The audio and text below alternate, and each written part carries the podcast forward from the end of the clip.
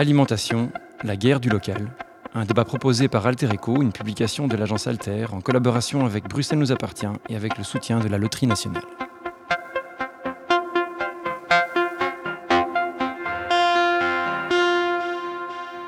D'un côté, un monde plus que jamais globalisé, mu par une mise en concurrence mondiale et confronté à des défis planétaires. De l'autre, des territoires, des régions, des États, des associations, des citoyens qui misent sur un tour au local. Pour des enjeux comme l'économie, le climat, la démocratie, la santé et, bien sûr, l'alimentation. Euh, dans ce contexte, on a vu apparaître depuis quelques temps des coopératives misant sur le retour à une alimentation paysanne, locale, euh, et qui ont parfois rencontré un grand succès. Euh, surfant sur cette vague, eh la grande distribution s'est également lancée dans la vente de produits dits locaux, mais de quel local parle-t-on? Et celui qu'on trouve dans les grandes surfaces est-il comparable à celui prôné par les coopératives de toutes sortes actives dans le domaine?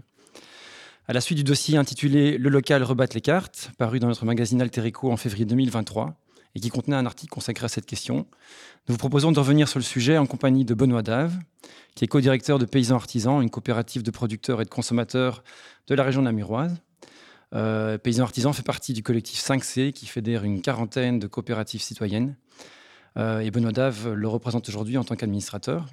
Et alors nous avons aussi Petrosida, qui est professeur de marketing et de management à la faculté des sciences économiques, sociales et gestion de l'Université de Namur. Bonjour à tous les deux. Bonjour. Euh, pour commencer, peut-être, euh, Pietrosida, euh, je pense que cet intérêt pour le local de la part de la grande distribution, mais aussi des consommateurs, n'allait pas de soi.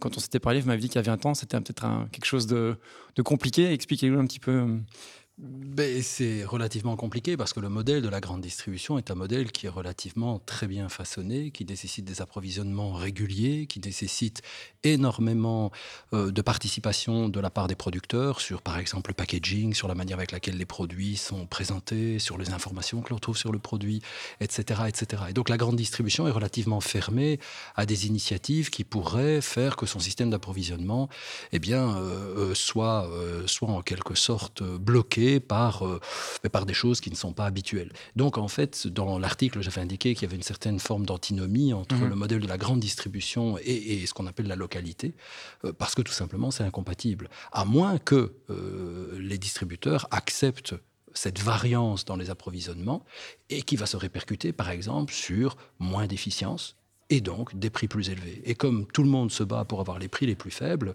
quelque part, c'est la, comment vais-je dire, la preuve par l'absurde que le modèle est totalement incompatible. Alors certains distributeurs euh, euh, s'y tentent malgré tout.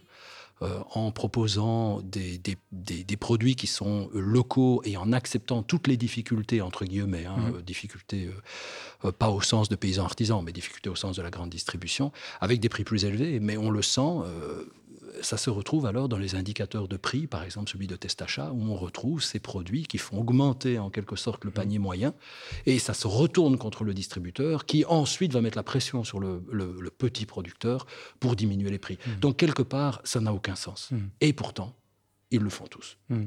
Alors, ils le font.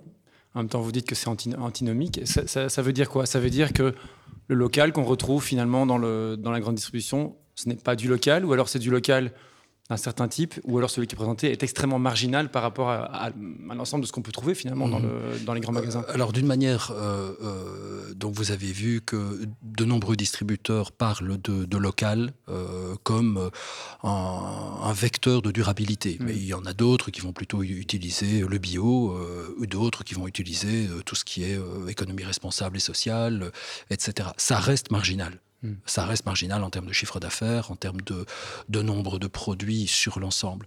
Et puis, le local, c'est pas uniquement la distance. Euh, le local, ce sont différentes formes de proximité.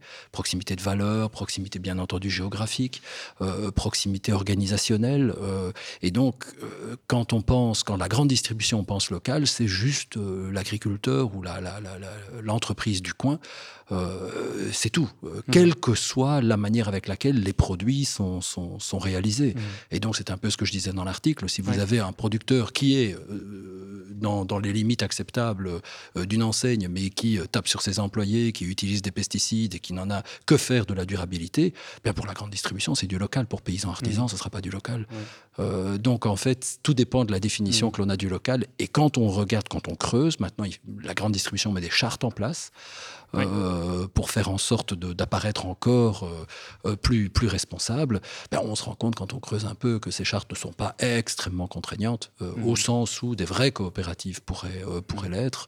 Et donc, on tourne toujours sur ces effets d'annonce, sur ces images, etc. Et puis ces grandes pubs que Carrefour lance, sans vouloir citer de, de mmh. nom en particulier, sur le, le, local, c'est chez Carrefour. Quoi. mais ça fait longtemps. une enseigne comme Louis Deleuze et Secora, euh, mais qui n'avait que sept magasins euh, mm. sur euh, toute la Belgique, faisaient vraiment, entre guillemets, une forme de local. mais ils étaient, des, c'était des, des, ovnis par rapport à la grande distribution. et ils continuent à le faire, en privilégiant par exemple des beurres de fermes avoisinantes, etc. Ils savent que ce beurre-là ne va pas se retrouver dans un magasin, mais pas dans l'autre. Ils ont intégré ça. Mm. Leur chiffre d'affaires devient de plus en plus faible, pas à cause de ça, bien entendu, mm. mais c'est difficile d'être concurrentiel sur les prix quand on veut faire du local. Une dernière question avant de passer à Monsieur Dave, euh, parce que j'aimerais lui, euh, lui, poser la même question. Euh, ce qu'on a vu aussi, me semble-t-il, c'est qu'avec cette tendance du local, alors effectivement, on, va, on pourra encore, discuter ensemble de, quel local on parle, certaines enseignes de grande distribution ont en quelque sorte rebrandé leurs produits belges, du, du conventionnel, en disant, regardez, c'est du local, mais bon, en fait, c'était des produits qui étaient déjà présents avant, il y a juste eu une forme de nouveau packaging qu'on a mis autour. L'idée, c'est de surfer sur cette vague. Hein. Le, Covid a été une espèce de catalyseur. Euh, euh, ça a amené les gens à réfléchir un tout petit peu à l'origine des produits. Hein. Et, ça n'est pas l'alimentaire hein, qui a changé les mentalités. les mentalités sont déjà revenues à leur état initial. Hmm. Mais, c'est le fait qu'il n'y avait pas de masque, il n'y avait pas de ceci, il n'y avait pas de cela. Et on se rendait compte que tout était produit à l'extérieur. Et donc, il y a une espèce de sursaut en se disant, mais non, d'une pipe, privilégions les produits de chez nous. Euh, et donc, les, les grandes surfaces ont ont été à 300% là-dessus. Mm. Vous savez, en France, on n'utilise même plus le mot local, on utilise le mot terroir. Mm. Euh, parce que le mot terroir, ça veut dire une certaine forme de localité dans l'espace. Mm. C'est que quelque part, c'est un endroit géographique qui est privilégié pour produire un produit particulier. Par exemple, du lait qui va venir de Normandie, qui est vendu à Toulouse. C'est pas local. Euh, au sens de la, du local mm. que l'on que, l'on entend. Euh, et donc c'est juste, euh, quand j'ai parlé de rebranding, c'est juste une manière de communiquer sur des valeurs qui sont chères aux consommateurs, mais on sait très bien, le consommateur n'a qu'à demander d'où viennent les produits, quelle est la part de ces produits sur le chiffre d'affaires, et ils se rendront compte qu'en mm. réalité, ce sont des effets d'annonce. Monsieur Dave, ça vous inspire quoi? Et enfin, alors j'ai envie de vous poser la question. Finalement, pour vous, le local, c'est quoi? Ça peut paraître deux comme question. Et euh, qu'est-ce que vous inspire finalement ce, ce mouvement de la grande distribution, en, tout cas d'un point de vue euh, euh, communicationnel sur, sur le local entre guillemets? Local. Donc on n'utilise jamais hmm. ce mot-là, qui a des connotations nationalistes qu'on n'aime pas. Donc on, on utilise davantage circuit court et dans circuit court, c'est ce qui est important pour nous, c'est la, mise en relation euh, du producteur et du consommateur euh, qui grandissent en intelligence euh, en, se, parlant. le consommateur réapprend le produit, à savoir comment c'est fait, qui le produit, dans quelles conditions, et quel process. Et le producteur, en parlant avec le consommateur, entend ses craintes, ses attentes, etc. Donc on n'est pas sur le local, on n'est pas à planter des petits drapeaux belges sur les steaks de blanc-bleu, euh, qui étaient déjà là avant, mais on a juste mis un petit drapeau belge dans, les étals de la grande distribution. Donc voilà, donc on n'est pas sur le local, mais en circuit court, donc ce qu'on défend comme, valeur, c'est revenir à une production plus respectueuse de l'environnement, sans pour autant être strictement bio, mais quand même, il faut au niveau de la chimisation euh, euh, rétropétalée. Deuxième chose, c'est au niveau des producteurs et de la production, revenir à une production où le producteur a de l'autonomie et développe un savoir-faire complexe dont il peut être fier après une journée fatigante en fin de journée. Il faut, on n'a presque plus de bouchers. Il faut que des bouchers soient de nouveau formés et aient envie de faire ce métier. Aujourd'hui, chez Redmans, dans un atelier de 2000 personnes, les gens sont hyper spécialisés et il y en a qui font euh, l'épaule gauche du mouton ou voilà toute la journée. C'est magnifique. En fin de journée, je suis pas sûr qu'ils sont fiers de leur de leur taf. Donc il faut reconstruire des métiers. Même chose en agriculture.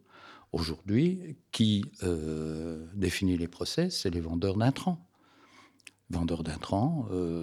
c'est très concentré, hein, donc c'est Richard Brunbond, l'un ou l'autre en plus, mais c'est très concentré. et, l'agriculteur perd beaucoup de son autonomie et de son, de son savoir-faire, puisqu'on lui donne la recette. Donc euh, voilà, donc refaire des métiers qui ont du sens, dont on peut être fier. Euh, et c'est vrai dans la distribution aussi, ou dans la grande distribution, les métiers sont extrêmement morcelés. Dans un petit magasin, on a quelqu'un qui accueille le client, qui fait du réassort, qui fait de la commande, euh, qui fait de la déco, qui voilà, et, qui est fier de son taf. C'est bien une société, on est fier de, ce qu'on vit, la vie est courte. voilà. Donc euh, voilà, donc le, circuit court, euh, c'est pas uniquement la proximité. forcément, à partir du moment où on est sur des producteurs de petite taille, des, artisans, ils sont pas orientés export, a priori, sauf s'ils ont une production extrêmement spécifique. Euh, nos amis siciliens, donc on, on, achète en Sicile des agrumes, ils n'ont pas grand-chose d'autre à vendre que leurs agrumes, et forcément, euh, chez nous, on en demande. Et on est plutôt favorable à ce qu'on mange des oranges, surtout des bonnes oranges, avec euh, une, grande variété de, d'agrumes de, toutes sortes. Donc euh, voilà. Mhm. Mais donc alors, merci, c'est très clair. J'ai envie de vous dire, finalement, ici, vous avez défini ce qui était pour vous le, circuit court, on l'a bien compris. Mhm. J'imagine, enfin, quel regard vous portez alors sur ce sur le, ce positionnement, on va dire, du, de la grande distribution là-dessus Est-ce que, est -ce que, est -ce que, vous, est -ce que vous vous dites qu'ils ils tentent de nous imiter euh, Ils font du rebranding euh, Qu'est-ce que ça vous inspire? Alors, est-ce que c'est un vrai positionnement ou c'est juste un effet de com? Je parierais plutôt sur l'effet de mm. com, qui est d'ailleurs déjà passé. Hein. donc, euh, ça, on y reviendra effectivement. Donc, toute cette com sur le, le alors là, le local, hein, mmh. euh, donc il sort sur une vague nationaliste qui est quand même qui commence à sentir mauvais, euh, et, et, c'est éteinte ici euh, en, août-septembre hein, quand, mmh. quand l'Ukraine est arrivée et l'inflation est arrivée. Là, on est revenu avec la chanson habituelle, les petits prix, les petits prix, toujours les petits prix. Donc voilà, donc ça, cette vague-là est déjà un petit peu éteinte. Alors la grande distribution a enquillé de fait sur, sur, sur, le message, sur ce message-là, surtout Carrefour, les autres ont un peu suivi. Euh, pas forcément parce qu'ils y croient, pas forcément pour faire du chiffre, simplement pour répondre à une inquiétude et une attente de, du citoyen euh, ou du consommateur. Mais c'est juste de, l'emballage, hmm. de l'emballage idéologique ils savent bien qu'ils vont pas faire beaucoup de chiffres là-dessus. En plus, chez Carrefour, ils ont accepté, après un premier essai infructueux il y a quelques années, les prix des producteurs. Donc, ils ont accepté de payer plus cher et euh, d'abattre leur marge. C'est de la com. Ça ne m'étonnerait pas d'ailleurs que ce truc circuit court, ce soit sur le budget de la com et pas sur le, le, reste du budget. Vous évoquez le fait, effectivement, on parle beaucoup de Carrefour. C'est vrai que Carrefour a, a, une charte en fait pour ses produits locaux. Euh, on a vu, hein, donc je pense que c'est 40 km autour du, des magasins. Ça permet aux, magasins d'aller chercher des produits qui se situent autour des, magasins. Il y a effectivement aussi le, prix juste. Euh, je pense qu'il n'impose pas de, on va dire, de, quotas de, production finalement. Donc finalement, on peut se dire d'une certaine manière, en tout cas là-dessus, ils utilisent des arguments, en tout cas une charte qui peut se rapprocher de ce qu'on peut trouver dans certaines coopératives. Euh, comment est-ce qu'on peut voir ça? Est-ce que c'est est -ce c'est une, volonté réelle, peut-être sur un, petit pourcentage de leurs produits, de faire entre guillemets du vrai circuit court ou du vrai local Ou bien mhm. comment est-ce que vous voyez ça, euh, monsieur Zida? Euh, tout d'abord, il y, a un point qui est, qui est, je pense, important, que la grande distribution cessée au local, mhm. au sens que, que, paysans, artisans le voient, j'y vois quand même quelque chose de très positif. Euh, dans la mesure où euh, toutes les enseignes, euh, aujourd'hui, comme la plupart des entreprises, se lancent dans des grands programmes de, de responsabilité sociale des entreprises, mmh. où ils ont intégré en quelque sorte ce qu'on appelle le sourcing, c'est-à-dire l'approvisionnement, qui respecte des valeurs, des valeurs fondamentales, le respect, etc., etc. donc, quelque part, on pourrait s'en réjouir, c'est positif. Là où je suis complètement d'accord avec, avec M. Dave, c'est que justement, à partir du moment où ça va devenir un effet de communication et mmh. que derrière, ça n'est pas très sérieux en termes d'application, alors on peut penser à ce qu'on appelle des phénomènes de greenwashing, où on utilise mmh. en quelque sorte un argument euh, qui au départ ne devrait même pas être connu des consommateurs, mais comme argument de vente. Euh, logiquement, euh, Colroy, par exemple, a très bien compris qu'ils devaient arrêter de commencer à nous casser les pieds avec leurs éoliennes il y, a, il y a 15 ans, qu'ils n'arrêtaient pas de parler de ça, mais le consommateur s'en fichait. Ils ne comprenaient pas le lien qu'il y avait entre l'éolienne et le prix qui était payé. Donc ils ont arrêté, ils l'ont fait de manière très sincère. Mais eux, leur objectif, c'était diminuer les prix, euh, tout simplement. Donc je trouve que c'est, que c'est finalement euh, très positif. Et donc votre question sur... Ben, est-ce que tout ça, c'est, c'est, juste des effets d'annonce? Est-ce que, est-ce que ça va se stabiliser dans le temps? Est-ce que le consommateur, comment le consommateur peut-il, euh, peut-il s'y retrouver? Eh bien, à nouveau, il surfe sur, par exemple, une nouvelle vague. Avant, la marque, dans les années 60, la marque était un vecteur de qualité. On se référait à une marque, le consommateur se référait à une marque euh, pour euh, choisir, parce que c'était son élément principal. Ensuite, il y a eu la crise dans les années 70, euh, le, le, choc pétrolier, et les prix ont commencé en quelque sorte à s'envoler. Le consommateur s'est rendu compte que la marque n'était plus en quelque sorte suffisante pour avoir confiance. Et donc, on a vu apparaître dans les années 70 des marques de distributeurs. Euh, qui cassait un peu les codes, pas de publicité, etc. Aujourd'hui, ce qui fonctionne bien, c'est, euh, et ça je suis entièrement d'accord avec vous, c'est ce côté un peu national. Et donc on voit que beaucoup d'enseignes surfent là-dessus, en disant, chez nous, ce sont des produits belges. Mais on ne va pas plus loin.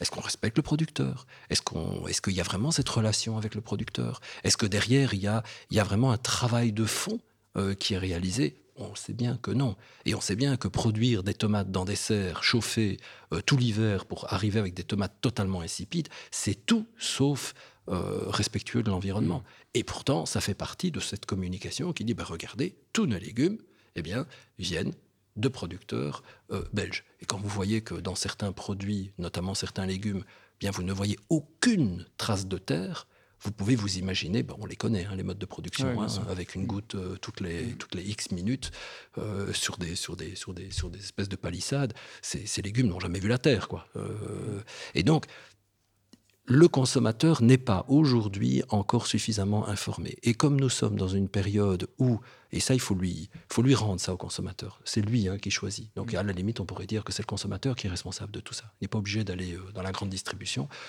Mais aujourd'hui, force est de constater que c'est très difficile de joindre les deux bouts. Mm. Euh, avec euh, les croissances de prix de l'ordre de 30% dans certaines catégories, 50% dans, dans, d'autres catégories, c'est vraiment, c'est vraiment difficile. Et donc, euh, il y a le consommateur est face à un dilemme. soit je continue à aller dans des enseignes en circuit court où je vais respecter le producteur, où les prix sont naturellement plus élevés, parce qu'on respecte et quelque part on intègre tous les coûts environnementaux et sociaux dedans, ou alors je regarde aussi euh, mon portefeuille. Donc la plupart des clients, aujourd'hui, bien, essaient de faire un mix entre euh, respecter leurs valeurs et aller chez des producteurs, petits producteurs, paysans artisans ou d'autres. Et d'un autre côté, bien, on continue à acheter en grande surface parce que euh, parce que c'est moins cher et qu'on doit, on doit tenir compte de cela. Et donc le, consommateur n'est pas, n'est pas dans une situation simple. Mmh. ça, il faut en être conscient. Et donc le distributeur, je termine avec ça, donc le distributeur va essayer de, de, réduire toutes les contraintes que pourrait avoir euh, le client. Et donc euh, le message, c'est venez chez nous, parce qu'il y a du local aussi. Mais une fois que vous êtes chez nous, ben, vous achetez aussi euh, les produits de la, grande distribution, de la, comment vais-je dire, des, grands groupes agroalimentaires, parce qu'une fois que vous êtes sur place, ben, vous vous dites, je ne vais pas reprendre ma voiture pour aller ailleurs et le tour est joué. 70% des décisions des consommateurs en moyenne se font en magasin, même si vous avez prévu des listes.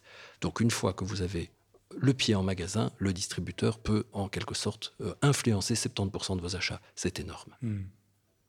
On évoque la question du prix, mhm. et c'est vrai qu'on évoquait notamment le, euh, je pense, euh, avant le débat, le, boom qu'il y a pu y avoir sur le circuit court et sur le local, alors, selon sa définition, euh, durant la, période du Covid. vous évoquiez le fait que c'est déjà en train de retomber. Et c'est vrai qu'on peut voir que, notamment dans la grande distribution, maintenant, l'attention, c'est de nouveau le prix, me semble-t-il.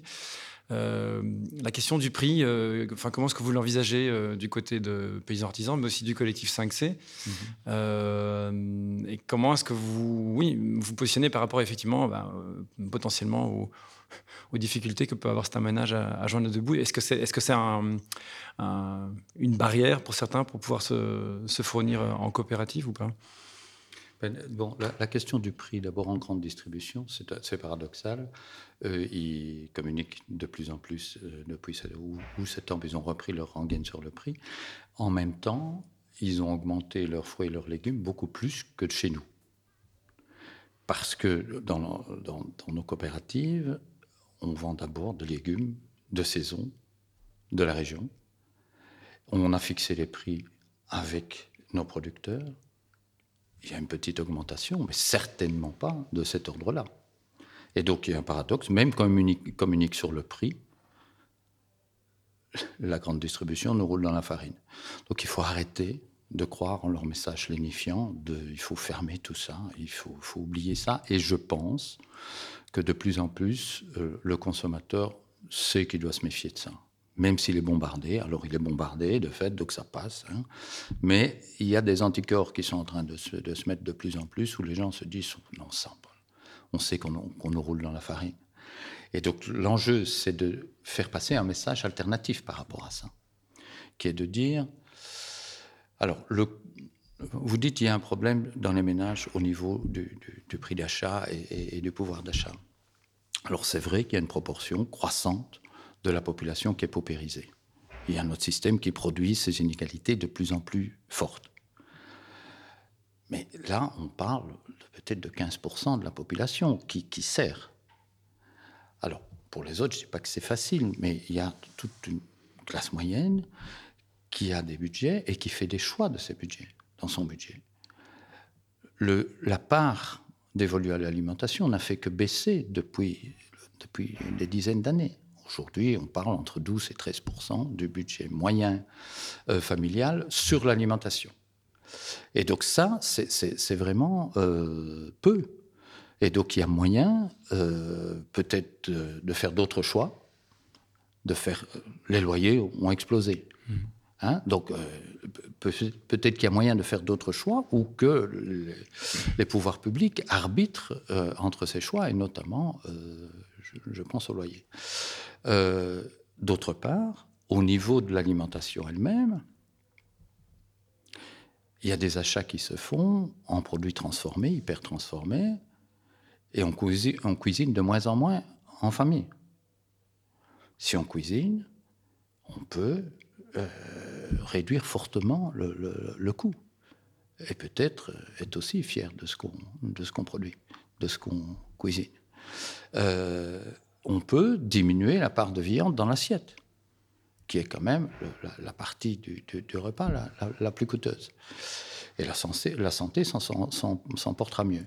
Donc il y a des choix. Je pense que de dire le budget des ménages coince tout, euh, c'est pas vrai.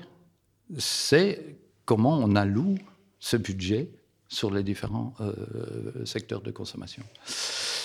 Alors, donc, je ne dis pas qu'il n'y a pas une partie de la population qui est paupérisée, et ça, il faut pouvoir en parler aussi. Euh, voilà, aujourd'hui, on a organisé, euh, je dirais, la distribution à cette population des déchets de la grande distribution donc des, produits qui sont arrivés en limite DLC, etc. Je pense qu'il faut trouver un autre système. Ce n'est pas un système digne où on distribue sans demander aux gens ce qu'ils ont envie de manger des colis qui sont des produits déjà de mauvaise qualité quand ils sont à DLC normal et qui sont euh, limites quand ils arrivent en bout de DLC. Vous, parlez des colis, alimentaires. Des colis alimentaires. Mmh. Donc ça, il faut peut-être revoir ça. C'est peut-être pas une bonne solution euh, très digne. Euh, à ce niveau-là. Donc voilà. Alors, vous évoquez, donc euh, merci. Euh, toujours cette question du prix, vous évoquez le fait que, selon vous, les, les, les prix, notamment enfin, des fruits et légumes euh, dans la grande distribution, ont quand même augmenté plus fortement que, que du côté des coopératives. depuis les fêtes 2022, Collectif 5C a quand même enfin, a lancé une, une campagne de pub, hein, mmh, mmh. notamment pour essayer de, de je parle sous votre contrôle, mais de, vous démarquer finalement enfin, de la grande distribution enfin, et montrer quelles sont, quelles sont vos différences.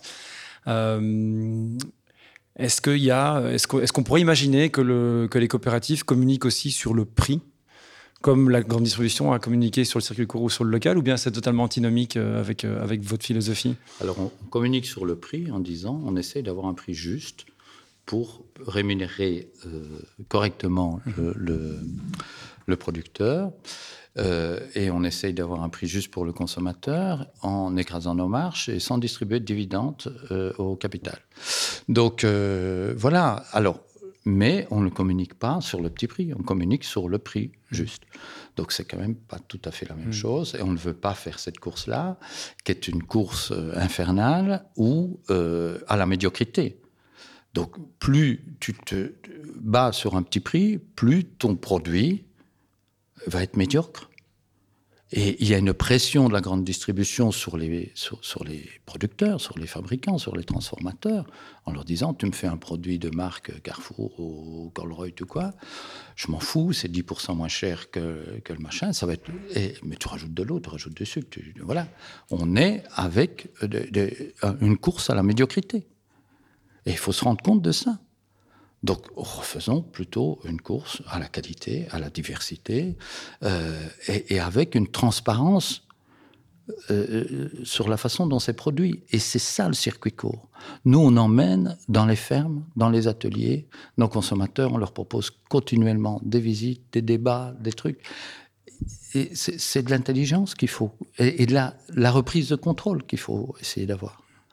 Et ça, c'est l'inverse de ce qui est produit par la communication, de la grande distribution ou de l'agro-industrie, qui envoie des messages complètement euh, lénifiants, euh, sans contenu, euh, qui essayent de respirer l'air du temps pour que les gens associent s'associent au produit, mais il n'y a aucune info.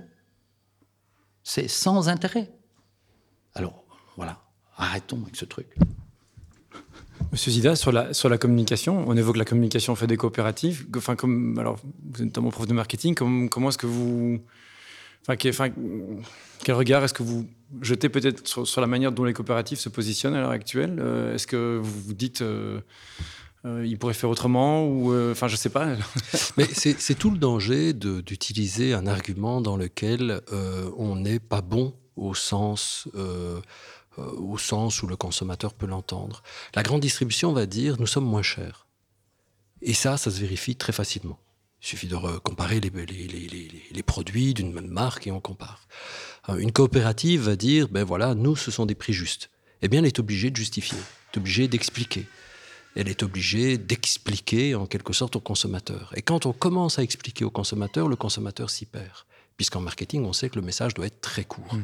Et donc, c'est un combat euh, qui est, euh, je ne vais pas dire perdu, euh, mais c'est un combat qui est difficile à mener parce que les coopératives et tout, le circuit qui est finalement social a besoin d'expliquer, a besoin d'éduquer. et ça, ça prend un temps dingue. Et on l'a vu, ça, ça a fonctionné euh, certaines coopératives ont fait plus 30% euh, pendant le Covid. Et, l'année suivante, on avait fait une étude pour l'UCM pour voir si les, les, comportements des consommateurs, le temps que ça allait mettre pour revenir à la normale, il n'a pas fallu un an. Il n'a pas fallu un an pour que les consommateurs reviennent à la normale. Le consommateur est une forme d'animal qui réduit ses efforts. Et donc, euh, tout à l'heure, euh, M. Dave parlait de, changer ses habitudes alimentaires. Le consommateur déteste le changement. Euh, les grandes distributions, la grande distribution l'a très bien compris. C'est ce qu'on appelle des achats routiniers. Hein, vous rentrez dans le magasin, vous savez où sont les produits, vous limitez, le temps que vous allez passer dans le magasin. C'est ça que le, modèle de l'hypermarché n'est plus un modèle qui fonctionne bien parce qu'il vous faut deux heures pour faire vos courses.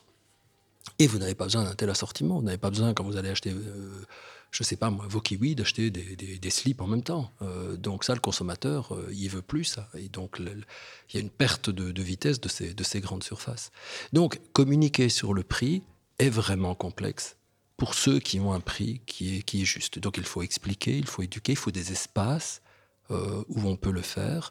Ça prend plus de temps, mais par contre, les parts de marché sont stables. Parce qu'une fois que vous avez convaincu un client que le prix qu'il paye n'est pas simplement euh, euh, une marge que va réaliser le, vendeur, mais qui correspond en quelque sorte au respect du producteur, à des processus de production, à une forme de durabilité, eh bien, il le paye avec plus grand plaisir.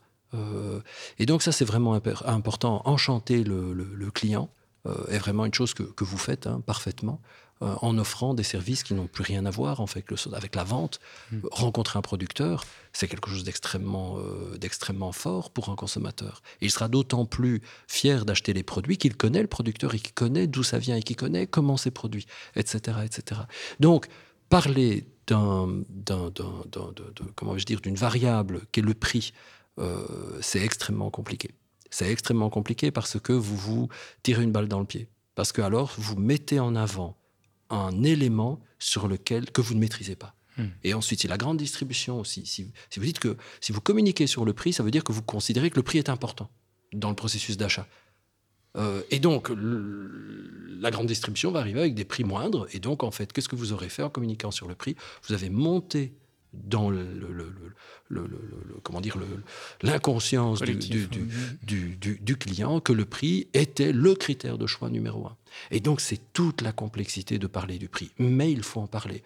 Euh, dans, le, dans, euh, l'organisme ou l'institution ou l'entreprise, je ne sais pas comment il faut l'appeler, euh, euh, que, j'aide un, tout petit peu, c'est une grande question. Doit-on parler du prix? Et si on parle du prix, on doit en parler comment? Mais quand on fait des comparatifs de prix, on se rend compte que tel, par exemple, beurre de ferme ou tel yaourt de tel agriculteur, s'il est comparé au même yaourt dans la grande distribution, c'est le même prix. Ils ne sont pas plus chers parce que euh, la qualité, c'est la, la, qualité. Et donc, il faudrait amener le client à se rendre compte qu'il n'a pas d'intérêt pour ce type de produit à les acheter en grande surface. Il peut directement les acheter euh, ben, dans des coopératives, dans ce type de magasin, ben, parce qu'il n'y a pas d'intermédiaire et que finalement, on respecte plus euh, le, le, producteur. C'est une variable extrêmement difficile et qui a un impact gigantesque. Vous évoquez le fait que, enfin deux choses. Vous disiez que euh, d'un côté que, en tout cas quand on communique sur les sur les valeurs, sur le, sur le processus, en général, c'est une part du marché qui est plus stable, parce mhm. qu'une fois que le, que le, consommateur est convaincu, il va venir.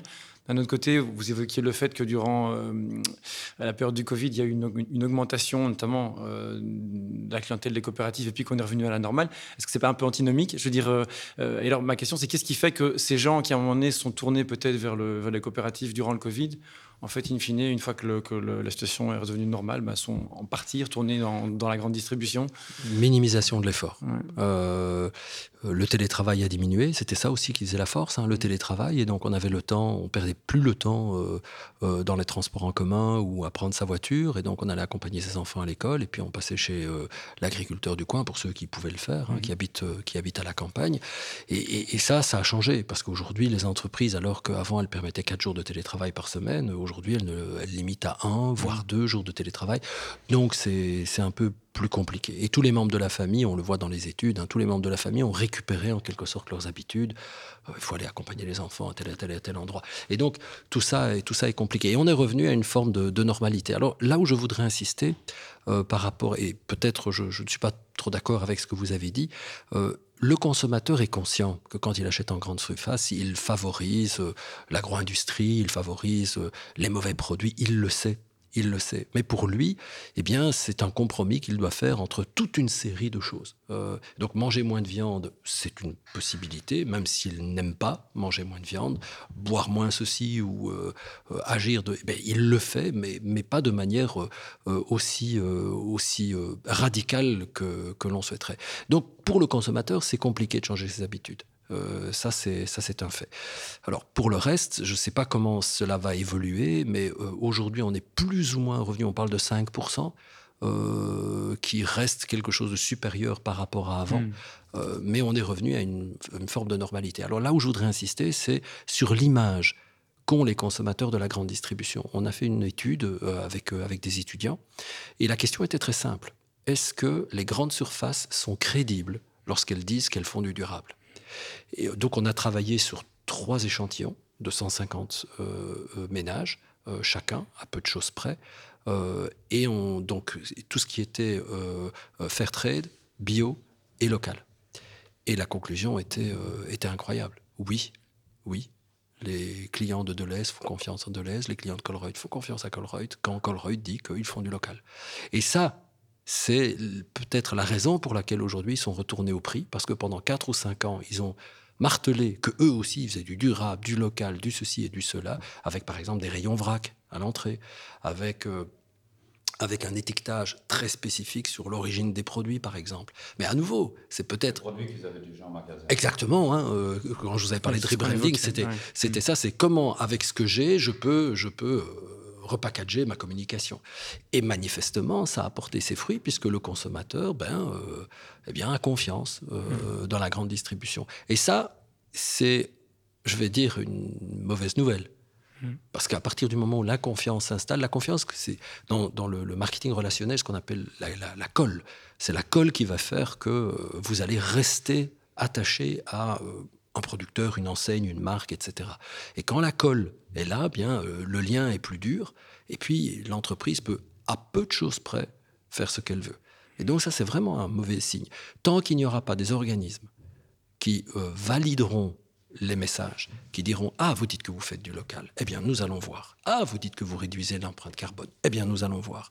Qui vous donne des labels, un peu comme les normes ISO, hein, sur la qualité euh, ou sur le respect du personnel. Eh bien, tant qu'il n'y aura pas ça, les distributeurs pourront dire ce qu'ils veulent. Hmm. Euh, que ce soit vrai ou que ce soit faux. Il y a toujours une part de vrai. Hein. Euh, ils ne sont pas fous. Hein. Il faut respecter le client. Il y a toujours une part de vrai. C'est quoi le vrai du vrai quoi? Hmm. Monsieur Daff, par rapport à ça, euh, peut-être deux questions. Euh, on, entend qu'il y a une forme de retour à la normale. Euh, on entend aussi qu'effectivement, les coopératives doivent peut-être plus expliquer ce qu'elles font. Quand, vous entendez ça, est-ce que, vous dites que, votre tâche est, compliquée finalement Et comment est-ce que vous l'abordez? Et alors peut-être deuxième question. Euh, comment est-ce que finalement euh, les coopératives vivent ou ont vécu peut-être cette forme de retour à la normale et est-ce que ça, ça en menace certaines dans, leur existence, j'ai envie de dire, euh, à l'heure actuelle, d'un point de vue économique? Oui, donc d'abord, retour à la normale, enfin je ne sais pas, en tout cas chez Paysans Artisans, on a fait 100% de croissance en 2020 mm. et on a continué la croissance pas 100% l'année suivante, mais euh, de 10-15% les années suivantes. Il y a des coopératives qui sont plus en difficulté, mais je pense aussi parce que leur modèle n'est pas encore suffisamment assis. Tout ce mouvement circuit court, ce mouvement citoyen aussi de, reprise de maîtrise sur euh, la distribution est nouveau. Et donc là, il y a des modèles qui doivent encore se confirmer, qui doivent encore se, stabiliser. Et donc c'est les deux. Il y a eu une euphorie, évidemment, en 2020. Et puis, euh, ben, il a fallu retomber sur ses pattes. Mais c'est pas parce que la, la vague retombe. Oui, il y a eu une vague plus importante, il y a eu un effet spécial euh, en 2020, mais, mais on, redémarre à, un niveau plus élevé, mais en même temps, les coopératives sont toujours en train de stabiliser leur modèle. Alors, sur la communication, vous nous dites de fait deux choses. La communication, il faut une seule idée euh, simple. Euh, bon. Deuxième chose, le consommateur ne change pas vite. Hein. Alors, la communication avec une idée simple, c'est pas de la communication. Hein. Donc c'est du, lavage de cerveau, euh, voilà. Et ils ont de la puissance de feu pour faire ça. Euh, tout notre travail, c'est d'amener de la complexité, comme on l'avait dit, de, de pouvoir expliquer. Et on le fait en ancrant notre travail sur un territoire au niveau de la distribution, avec des relations euh, vraiment étroites avec nos consommateurs, avec les producteurs, les mises en connexion de ces consommateurs et de ces producteurs, pour essayer de produire de l'intelligence et de produire une envie d'intelligence, une envie de comprendre. Il me semble que la colle que vous parliez tantôt d'adhésion euh, du consommateur à la grande distribution, elle ne tient pas si fort que ça. Euh, alors, elle est toujours là, ils m'attraquent fort, donc ils envoient de la colle, boum, boum, boum. Mais je suis pas sûr que ça tienne si fort que ça et qu'il suffit qu'il y ait un petit vent euh, qui, pour, que ça puisse se décoller. Moi, je fais ce pari-là. je vois que, par exemple, nos grands amis de Deleuze ont fait quand même des choses assez cyniques dernièrement. J'ai parlé dernièrement avec un de leurs producteurs. Ils sont quand même avec des diminutions de débit significatives. Chez, même les magasins ont réouvert. Hein. Mais lui, il me parlait de 30%. C'est peut-être pas aussi important que ça, mais c'est significatif. Et donc les gens se disent, bon, est-ce que j'ai vraiment envie de jouer avec ces gens-là qui traitent leur personnel comme ça, qui jouent avec cynisme et, qui distribuent des dividendes en même temps?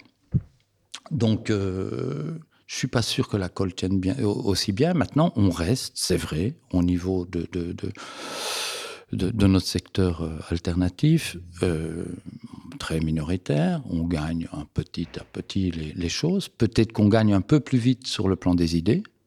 Et donc, c'est du décolle tout hein, qu'on balance. Donc, et, qu'à un moment donné, la colle va, tomber. Euh, alors, il y a un autre élément qui est important, c'est il y a la façon dont l'alimentation est produite. Euh, est-ce qu'on la produit de façon plus qualitative? Est-ce qu'on sait d'où c'est fait, euh, où c'est fait, comment c'est fait, qu'on comprend les métiers, etc. Mais aussi la façon dont les choses sont distribuées. Nous, chez Paysans Artisans, on a fait le pari de créer, et c'est vrai dans toute notre coopérative, de petits magasins, de quartiers, de villages, où on recrée du lien social, où on se parle, euh, où on explique. Et donc ça, c'est important aussi, et ça fait partie de la communication. Et donc on est revenu à remettre de l'humanité euh, et remettre de la convivialité dans, dans, des quartiers, dans des villages. Moi, je pense que la logique de concentration de la grande distribution arrive en bout de piste. Ils, sont, ils sont attaqués aux deux bouts, d'une part euh, par des gens qui disent que euh, l'enjeu, c'est peut-être pas le profit et le dividende, mais que l'enjeu, euh, c'est de recréer société. et ça, c'est nous. Hein, pour la gratter, on ne pèse pas grand-chose, mais on est là et sur le plan des idées, on, on progresse.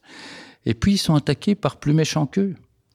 Donc, euh, par les Amazones, par les HelloFresh, par des gens qui font encore des choses pires, à mon avis, et qui, euh, et qui vont encore plus loin dans la, le contrôle du consommateur. Mmh. Euh, et là, ils sont à un tournant qu'ils savent pas trop prendre et ils sont fort agités pour le moment. et donc, on va voir comment tout ça se joue.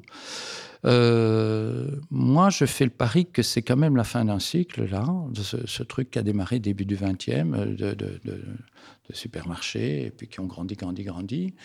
Euh, et qu'il y a quelque chose qui va se passer. Alors, est-ce que ça va être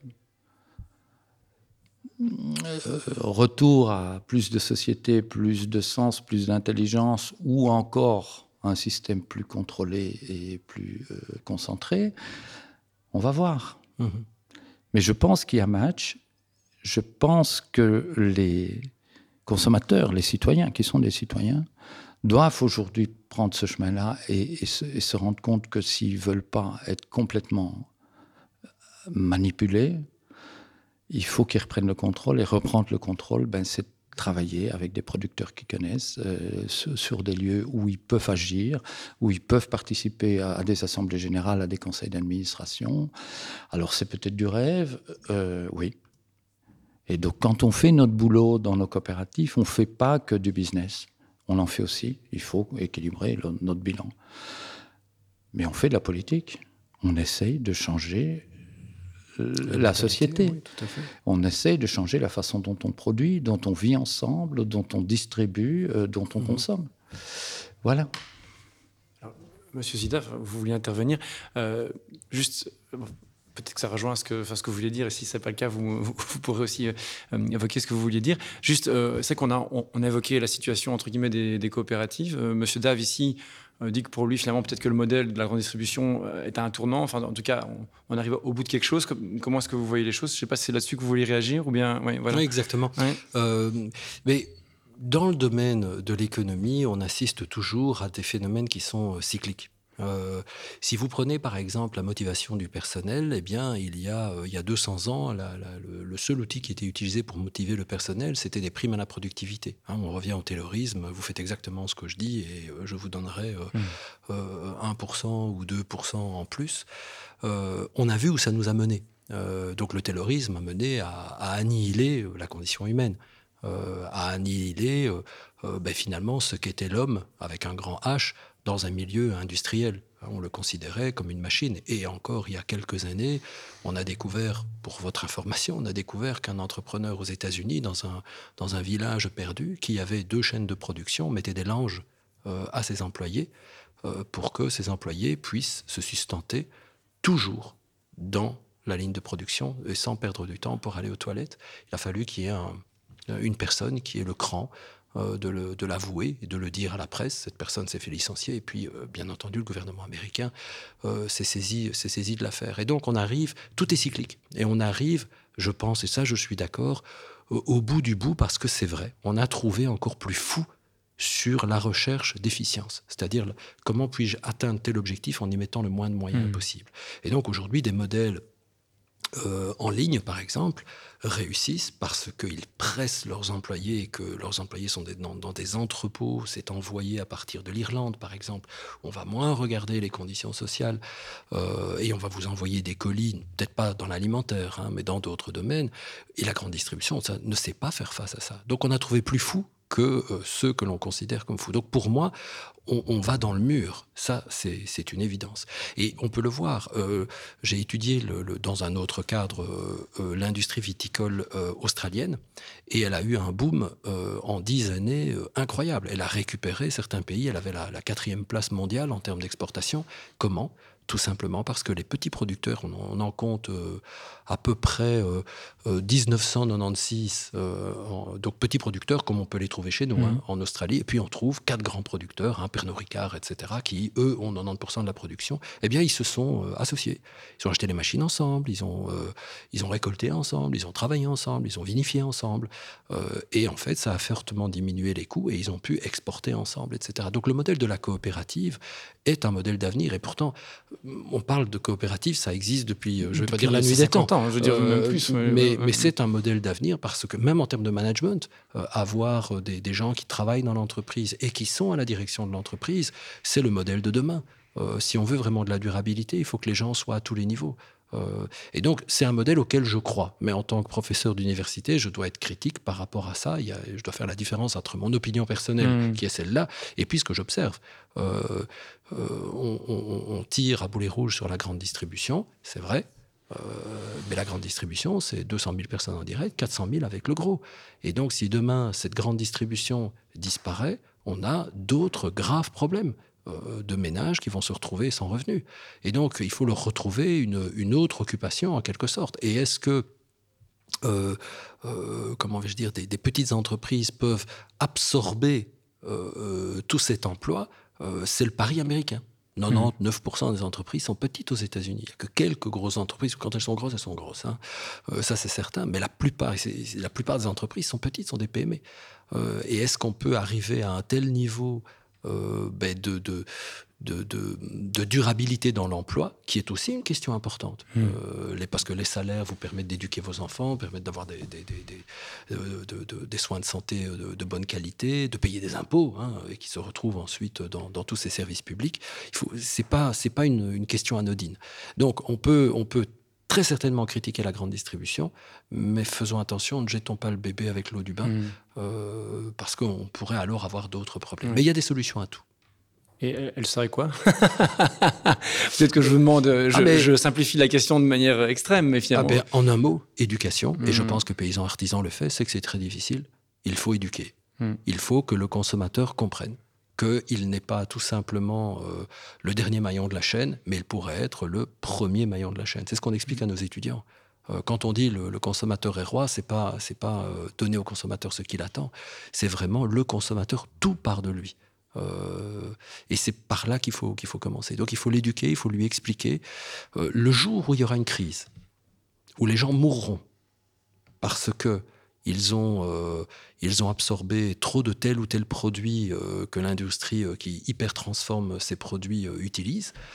bien le jour où les gens commenceront à mourir, hein, le jour où la société se rendra compte que certains problèmes cardiovasculaires viennent de là et qu'on aura établi les liens clairs, je ne veux pas dire qu'il sera trop tard. Et, je ne suis pas défaitiste hein, mmh. ni catastrophiste, mais là, ils se rendront compte que finalement, avoir une mauvaise alimentation, c'est grave pour eux. Aujourd'hui, je ne suis pas certain je ne suis pas certain que les gens s'en rendent compte. Euh, vraiment. Euh, je veux dire, la majorité des gens, hein, il y, a une partie des gens qui sont très sensibles à ça. Faut-il en arriver là? J'espère que non. Et donc l'éducation, pour moi, est le seul moyen de faire changer la société. Hmm. Monsieur Daff, Oui, enfin, éducation, moi je dis politisation, mobilisation. Et je pense que pour y arriver, et c'est ce qu'on essaye de faire, il ne suffit pas de le dire, il faut le faire. Donc il faut montrer qu'une alternative est possible, il faut la construire, il faut la faire grandir. Et alors là, le, discours, je dirais, alternatif ou politique, euh, commence à être crédible.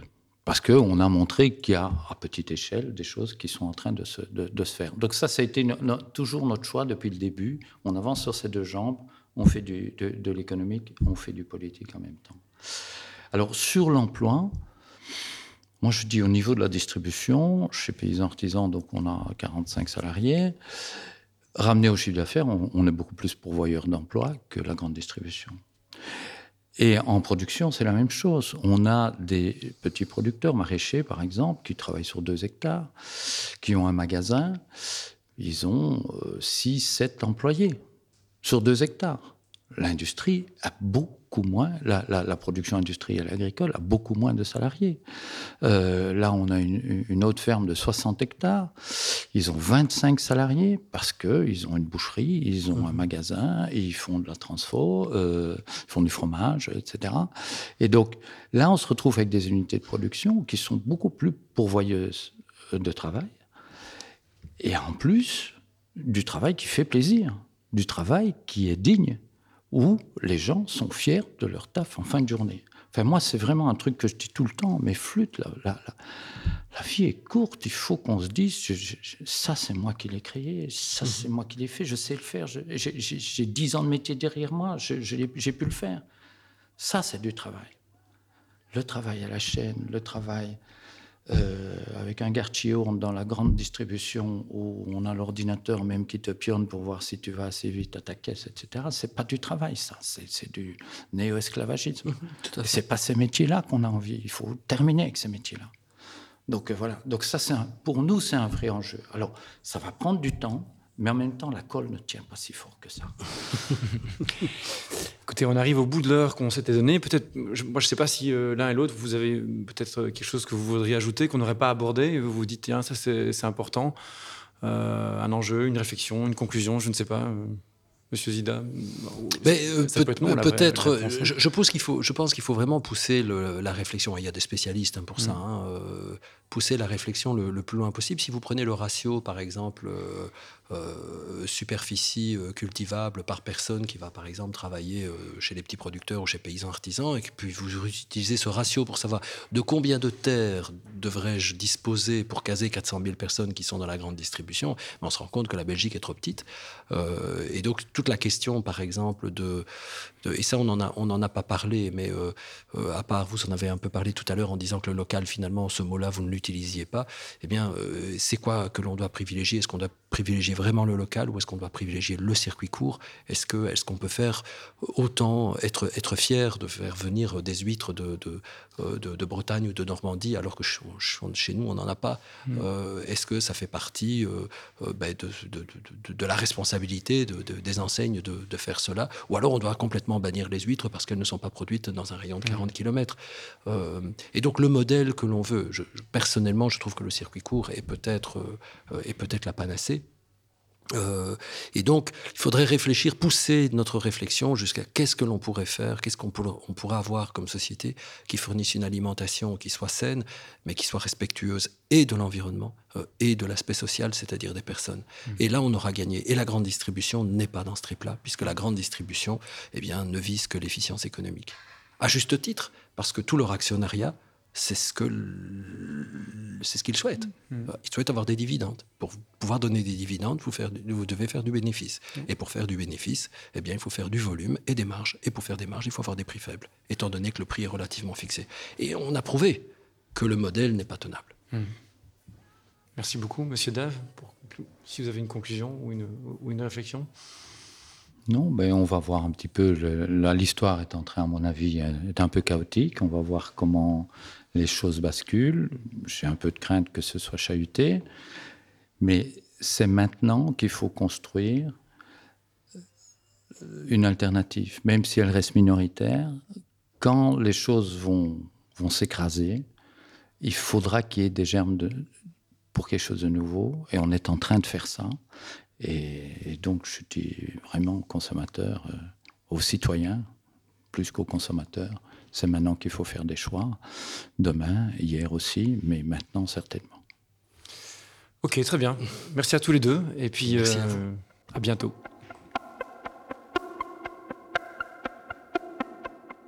Alimentation, la guerre du local.